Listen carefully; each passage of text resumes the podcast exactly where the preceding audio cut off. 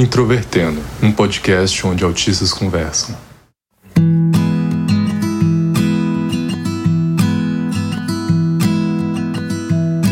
Sejam bem-vindos ao podcast Introvertendo, um podcast sobre autismo. E hoje sou eu, Luca Nolasco, que vou apresentar. Hoje nós vamos falar sobre autistas no Enem e conosco temos o grande William Shimura. Olá pessoal, eu sou William Shimura, faço mestrado em informática na educação, mas ainda assim continuo fazendo o Enem acho que eu já fiz pelo menos umas quatro vezes ou cinco. Não consigo mais me lembrar. E se você quiser entrar em contato conosco, ver nossos últimos episódios, ver fotos de nossos lindos rostos, basta ir para nossas redes sociais. Basta procurar no YouTube, Instagram ou Twitter Introvertendo. Lá você vai achar nossas redes e com certeza vai ver lindas fotos minhas. E se você quiser ver algo mais detalhado sobre cada participante ou sobre os episódios, com transcrições com seus arquivos, basta procurar o site www.introvertendo.com.br. Também, se você quiser apoiar, é assim que nós vamos conseguir comprar equipamentos novos e sempre ficar com a qualidade de áudio boa.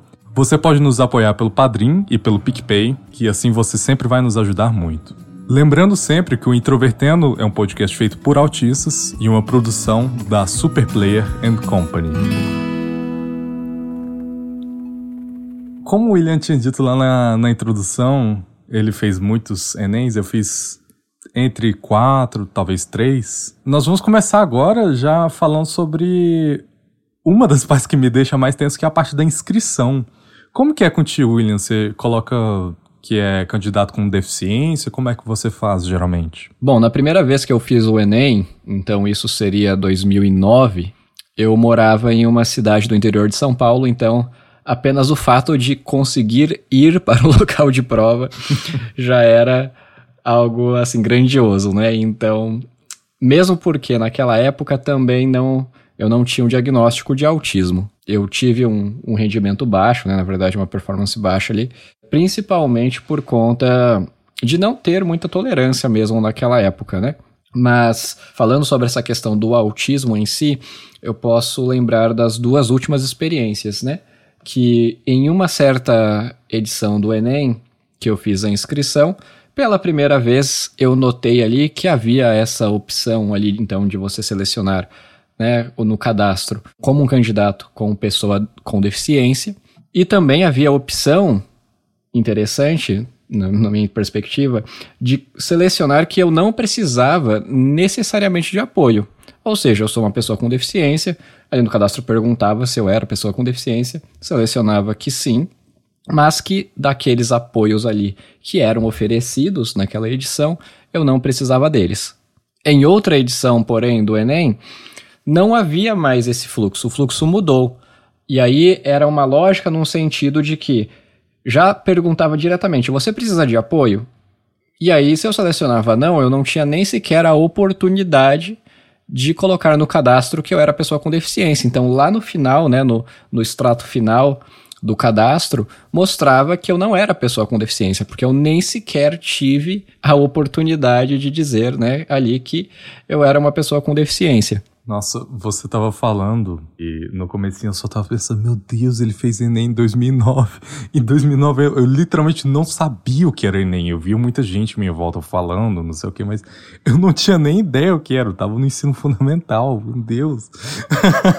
é, naquela época existiam pouquíssimas pessoas, na verdade. Não era todo mundo, né, que, que fazia Enem ainda naquela época. Ainda tinha aquele, aquela discussão sobre se valia a pena ou se não valia a pena fazer o Enem depois de sair do ensino médio, né? É, porque era principalmente vestibular na época, né? Individual. Existiam algumas faculdades, não existia o SISU, por exemplo, né? Se eu não me engano ainda naquela época. Existiam algumas faculdades que usavam o Enem para compor parte da nota. Não era nem de perto tão comum quanto é hoje, né? Que até instituições privadas usam o Enem, ou você ganha bolsas, dependendo né, da, sua, da sua performance no Enem, então realmente não é Hoje em dia é um cenário bem diferente do que em 2009, certamente. O Otávio Crozar aqui do podcast, ele foi da primeira turma de medicina que entrou por Enem na UFG, lá por volta de 2014, então foi algo bem, bem mais recente. O meu primeiro Enem, por exemplo, foi em 2016. Também, não preciso nem dizer que meu rendimento foi muito baixo. Eu, eu fiquei muito assustado com a opulência da prova, uma coisa intimidadora, uma prova gigantesca, diversas pessoas à minha volta. Foi, foi uma experiência bastante aterrorizante na época. E eu também não havia marcado como pessoa com deficiência, porque na época eu nem diagnóstico tinha.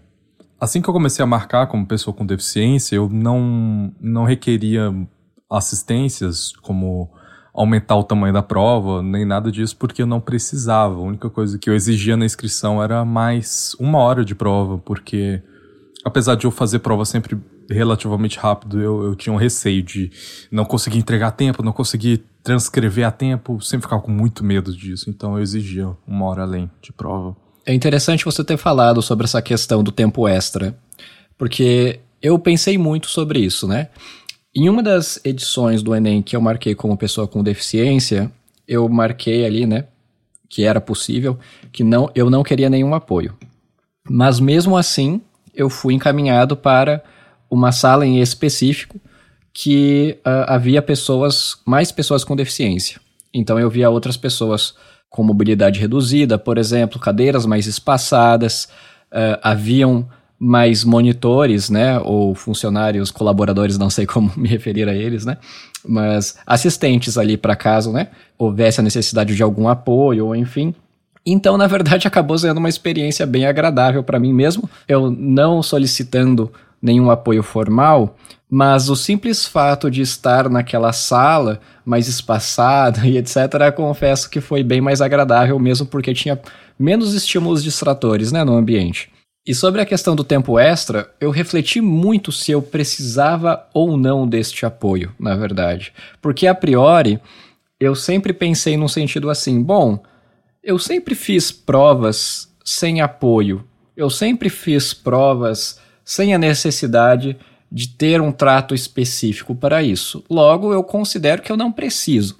Mas depois, pensando melhor, eu começo a notar, por exemplo, o como as próprias exigências do Enem, na verdade, se relacionam muito a dificuldades específicas que acabam se relacionando com o autismo, né? Como, por exemplo, essa questão de interpretação mesmo, né? A gente sabe que tem uma tendência de interpretação literal no autismo, por exemplo, que não se encontra, né, não está presente tanto na população típica. E o Enem exige uma dessas competências. E eu entendo, por exemplo, que se fosse para fazer uma redação com teclado, eu conseguiria fazer muito rapidamente, porque as minhas ideias fluem muito mais rápido. Quando eu estou manejando ali uma interface digital, eu consigo manipular o texto melhor e etc. Mas quando eu vou fazer uma redação com lápis e papel, é muito mais difícil. Então tem um custo de tempo muito maior. E porque, no meu entendimento, né, eu tenho essa tendência de sempre pensar de uma forma mais redundante, de pensar de uma forma mais literal e etc. E se eu tiver um tempo a mais, eu consigo notar: ah, ok, não é isso que é exigido de mim, não é isso que eles estão esperando nesse texto e aí eu consigo entender e modificar. Mas é claro, daí a gente tem a limitação do tempo e eu sempre acabo tendo uma performance um pouco pior do que eu teria se eu tivesse um pouco mais de tempo. Então, neste sentido, é um raciocínio recente meu, mas eu começo a pensar que sim, seria totalmente justo, na verdade, é, solicitar esse tipo de apoio. Tanto é que este ano eu farei um Enem e eu solicitei este apoio de fato, né, de uma hora extra porque eu entendo que é minimamente justo. Afinal de contas, toda a prova, todo o exame é delineado pensando nos padrões interpretativos do desenvolvimento neurotípico, né, como a gente costuma se referir. E eu sim preciso de um tempo a mais, eu entendo as, as exigências, mas definitivamente eu preciso sim de um tempo a mais porque eu tenho uma tendência neurológica diferente, né? Sim, e até o meu caso que eu geralmente não preciso, porque eu escrevo até meio rápido, eu consigo ler a prova inteira e responder meio rápido. Eu aconselho a quem tem esse direito de ter uma hora a mais de prova ir atrás dele, porque mesmo que você talvez não faça uso dessa hora inteira, ter essa liberdade de, de conforto, de eu não preciso fazer isso aqui correndo, eu não preciso me desesperar porque tá faltando uma hora só e eu ainda preciso escrever a redação. Ter esse conforto é algo libertador para fazer a prova. Você já é um nervosismo a menos para passar. Mas, para você ter ideia, William, eu fiz minhas últimas provas sempre em um colégio que era direcionado mais a alunos que marcaram que tinham deficiência como candidatos. Então eram realmente também menos pessoas, era algo com mais funcionários para ajudar, era algo bem mais calmo. Mas ainda assim, quando eu tô fazendo uma prova, eu fico tão focado. Eu lembro muito vagamente que algum aluno, é, infelizmente, caiu da cadeira, teve convulsão. E cara, eu tava tão concentrado na prova que eu não percebi. Eu simplesmente continuei a escrever e só parei para pensar o que aconteceu depois que a prova tinha acabado. Tanto é que, para mim, isso é só uma nuvem de memória. Eu nem lembro exatamente o que ocorreu, porque passou reto para mim. Eu tava tão concentrado na minha própria prova que eu não vi mais nada. Para mim, é como se nem tivesse acontecido. Eu acho que essa é a principal diferença, inclusive, de quando eu tava fazendo o Enem nas primeiras vezes e pras últimas. Porque conforme eu fui treinando, eu consegui me concentrar mais no que eu tô fazendo. Eu consegui fazer sem me distrair, sem ficar olhando para os outros, sem nada. Eu só me concentrava no que eu estava fazendo. Isso é uma coisa que eu demorei para desenvolver. Você tem algum jeito meio específico de fazer a prova? Ou você só faz questão A, B, C, D, E, vai fazendo do começo ao fim normal? Então, essa é uma pergunta muito relevante que, inclusive, eu sinto que eu ainda não desenvolvi uma técnica de prova efetiva, na verdade. eu sinto que eu não deveria estar fazendo a prova do jeito que eu geralmente faço. Uh, mas também não há muita motivação de minha parte em querer ter desenvolver mais técnica de prova em específico, porque no final das contas eu não eu, eu realmente não uso né, uh, o score do Enem. Eu não uso, eu, eu não estou uhum. precisando uh, desse score, dependendo dele, para entrar em uma instituição, enfim. Eu realmente faço ele porque esse teste de conhecimento, vamos dizer assim, sempre me motiva a engajar um, alguns dias que seja em revisitar o conteúdo do ensino médio, em assistir a correção da prova. Então eu acabo aprendendo mais, né? E eu realmente acho que eu, infelizmente, desperdicei muito tempo no ensino médio. Na verdade, isso não tem nada a ver com autismo, né? Eu acho que tem a ver com a realidade de todo brasileiro, né? Que tem essa sensação. E eu acho que o Enem é uma dessas formas, assim, de estar em contato, em constante contato, e pelo menos uma vez por ano ter esse período aí de uma semana, duas semanas, né? Que eu geralmente fico engajado em revisitar esse conteúdo do ensino médio e aprender coisas novas. Então eu não me preocupo realmente com técnica de prova, a não ser na redação, porque eu realmente me sinto um pouco frustrado em não conseguir um bom desempenho na, na redação, né? Uh, mas de resto, não diria que eu não tenho nenhuma peculiaridade autística, vamos dizer assim, em fazer a prova. Eu estudei em colégio particular, onde toda semana eu tinha que fazer um simulado de Enem. Eu nunca fazia porque eu tenho preguiça. Mas nessa, os professores eram muito focados em ensinar dicas de como fazer o Enem, qualquer coisa assim. Nunca funcionou nenhuma dessas dicas comigo. Eu demorei alguns anos para descobrir o meu próprio jeito de fazer, um jeito que eu fico mais confortável. Que no final das contas não é tão convencional assim, porque eu pego a prova e leio ela, como se fosse um jornal mesmo, sabe? Leio do começo ao fim.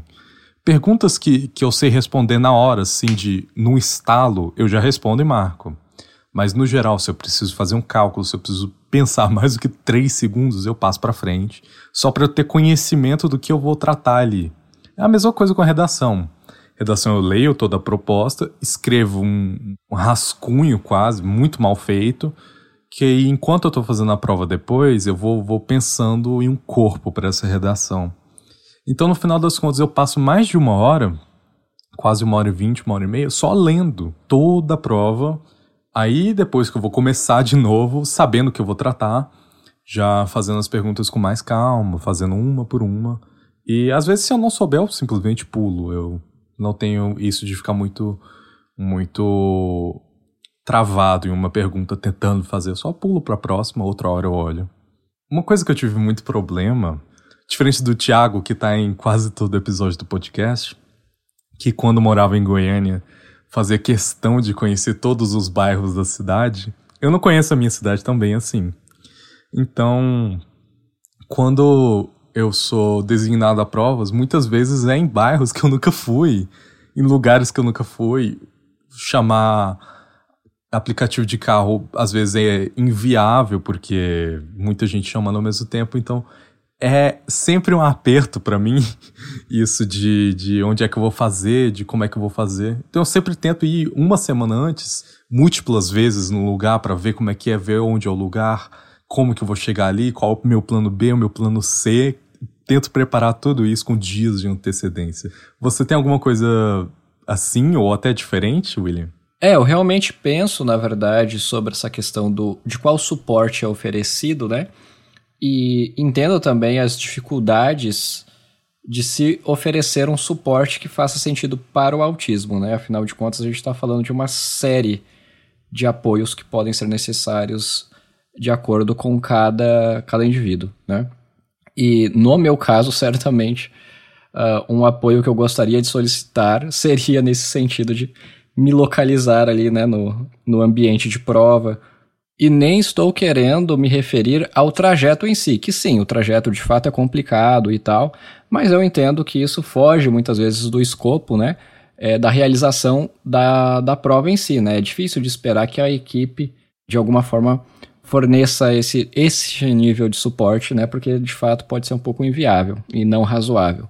Mas, por exemplo, quando se trata de uma edição do Enem em uma universidade, por exemplo, né, num campus gigantesco, realmente entendo que seria sim desejável ter alguma espécie de triagem, talvez, ou identificação, né, ali logo nos portões da instituição e a pessoa com deficiência, se necessário, ter um guia, ter alguém ali a partir daquele momento, né, para já conseguir oferecer algum suporte para essa pessoa e dar um pouquinho mais né, de autonomia para ela já desde, desde essa etapa aí da passagem do portão. Que muitas vezes é o momento mais difícil para muitas pessoas, né? Essa correria de chegar apressado no sol, desesperado, muitas vezes é o que deixa muita gente já muito mal antes da prova. É, eu historicamente sempre tive problemas, na verdade, em encontrar, não somente no Enem, né? Mas isso é comum sempre eu gostava muito de assistir bancas, né, bancas de defesa pública. E também gostava muito de fazer cursos de extensão, sempre que disponível e tal. E aí eu ia para as universidades e eu sempre me perdia, né? Era uma coisa assim realmente difícil de, de conseguir se localizar. Na verdade, eu também falo geralmente que eu gosto muito de aeroportos, porque eu, por algum motivo eu eu nunca me perco nos aeroportos, eu sempre vejo uma sistemática que faz sentido, eu sempre consigo ver as, a, as placas, uh, os trajetos coloridos, né, no, no, no chão. Muitas vezes vejo esse mesmo sistema sendo adotado em hospitais, então acho bem bacana quando isso funciona, mas por algum motivo isso não está sendo muito bem adotado nas instituições de ensino e eu realmente sinto a necessidade, sinto falta realmente de um apoio nesse sentido. E eu me planejo, hoje em dia, me planejo muito tempo com antecedência, não pensando no Uber que vai falhar, mas sim, uma vez que eu pego o Uber e estou lá no campus, dentro do campus de conseguir localizar onde que vai ser o meu local de prova. Eu nunca, nunca tive que ir para uma, uma universidade, então não, não tive esse problema durante a prova. Era sempre só escola é, municipal, que era meio longe, sabe? Depois que você chega lá, você já passou por experiências de problema sensorial? Às vezes ficar incomodado com um cheiro, com barulho de ventilador, alguma coisa assim já te, te perturbou durante as provas? Eu realmente acho que não, na verdade. Eu definitivamente diria que manter a atenção né, na prova é de fato um dos maiores desafios do Enem, mesmo porque a gente está falando de uma prova de 90 questões, e enfim, 5 horas, e é realmente complicado.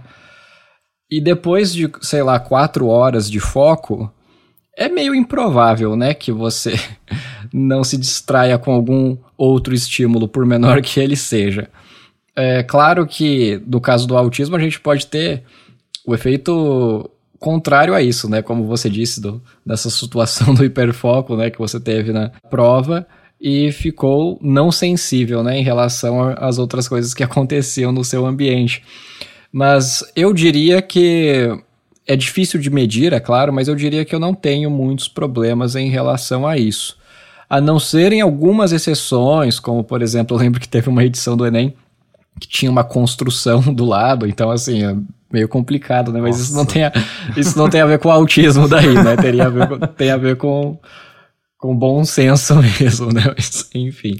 Agora, tentando me lembrar de algumas situações que me tiraram do foco da prova, né? É, eu consigo me lembrar de algumas situações, principalmente situações que eu tenho que interagir com os fiscais. Como, por exemplo, ir ao banheiro, né?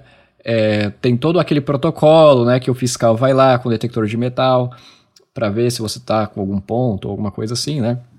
E tem um protocolo que eles esperam que você cumpra para saber ali, né, se, por exemplo, na sola do seu sapato tem alguma coisa ali de metal, ou enfim.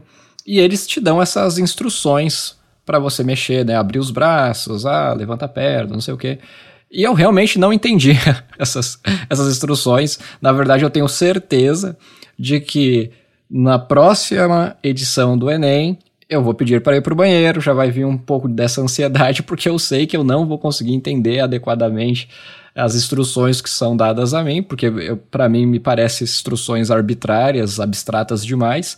E eu não sei exatamente o que fazer. Às vezes eu acabo mexendo algum membro ali que não era para eu mexer e o fiscal pode, enfim, debochar, dar risada, ou enfim. E isso acaba sendo um pouco chato, né? E de fato me distraindo né, da prova.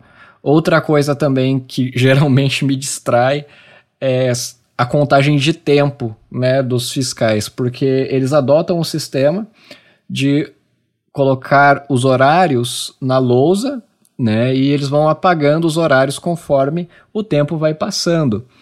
Só que tem um, um problema que eles usam o mesmo espaçamento, a mesma tabulação para medir quantidades de tempo que na primeira coluna dali dessa tabela seria de meia em meia hora, e nos últimos intervalos de tempo que eles colocam na lousa seria de 15 em 15 minutos. E eles estão ocupando né, a mesma quantidade de espaço nessas tabulações ali dessa tabela que eles colocam ali na lousa. Isso me confunde, porque eu tenho uma expectativa de que cada uma daquelas células ali, daquelas unidades daquela tabela que eles colocam na lousa seria equivalente a meia hora. E aí então, se eu quantifico, né, eu vejo a priori aquela tabela e quantifico a quantidade, né, de horários que estão ali escritos na lousa como o tempo restante e equivalente a meia hora, como né, inicialmente é descrito,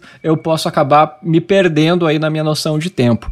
Então, certamente, essas são coisas que me distraem da prova. Eu não sei se você tem uh, esse mesmo, essa mesma sensação sobre algumas coisas ali que te traz alguma ansiedade, ou enfim, que você sempre sabe que não vai funcionar direito na hora da prova. Cara, é, essa do tempo, é, eu espero que você não passe por isso nessa vez, porque comigo, geralmente, os fiscais usavam uma tabela de adesivos disponibilizada do próprio Enem onde conforme passava meia hora e depois 15 minutos, eles arrancavam o adesivo que cobria o tempo e falavam, passou meia hora, passou 30... Entendeu? Ele vai arrancando o adesivo para mostrar que passou tal tempo. E a diagramação, pelo menos, era bem feita, então não, não tinha esse problema. Eu espero que, que façam mesmo durante a sua prova dessa vez. Mas comigo, uma ansiedade que eu tinha grande demais e que no final das contas se fez realidade era que por alguns anos eu tive próteses de metal no tórax e eu tenho um costume de beber muita água enquanto eu tô fazendo prova. Muita, muita mesmo. Assim, se eu levo garrafinha PET dessas médias, assim, eu não sei quanto que tem, 400 ml, talvez. Se eu levo essas garrafinhas PET de 400 ml, eu bebo três, quatro delas, assim, de uma vez. Uma vez não, mas durante a prova inteira. E com isso eu preciso ir ao banheiro mais de uma vez. Como eu tinha próteses de metal no tórax, eu não só tinha que levar meu laudo provando que eu tenho essas próteses, como porque elas apitavam quando passava um detector de metal, como ocorreu de eu ter que esperar mais de 10 minutos, talvez uns 15, 20, para que chegasse uma médica ou uma pessoa especializada, não sei, que olhasse minhas cicatrizes e confirmasse: não, isso aqui é realmente uma prótese, ele não está tentando colar. E isso é protocolo, tinha que seguir, mas é algo que me deixou muito ansioso aquele processo de ficar esperando em pé do lado do, do fiscal, sem ter o que fazer, sem ter como voltar para minha prova, vendo o tempo passar e sem poder fazer nada sobre isso. Porque o fiscal também não pode fazer nada sobre isso. Então foi um processo meio difícil, que ocorreu duas vezes comigo. Isso era uma ansiedade gigantesca minha que, que infelizmente se fez verdade. Mas fora isso, minhas experiências foram surpreendentemente boas. Eu nunca tive grandes problemas, nunca me trataram mal e nem debocharam de mim, como infelizmente possam ter feito contigo. E você, ouvinte, você tem alguma história curiosa do Enem? Alguma dificuldade que ocorreu contigo ou até situação engraçada? Se você tiver, fale conosco pelas nossas redes sociais, porque é sempre muito bom ler esse tipo de coisa. Eu acho que é só isso do episódio, então até a próxima. Muitíssimo obrigado.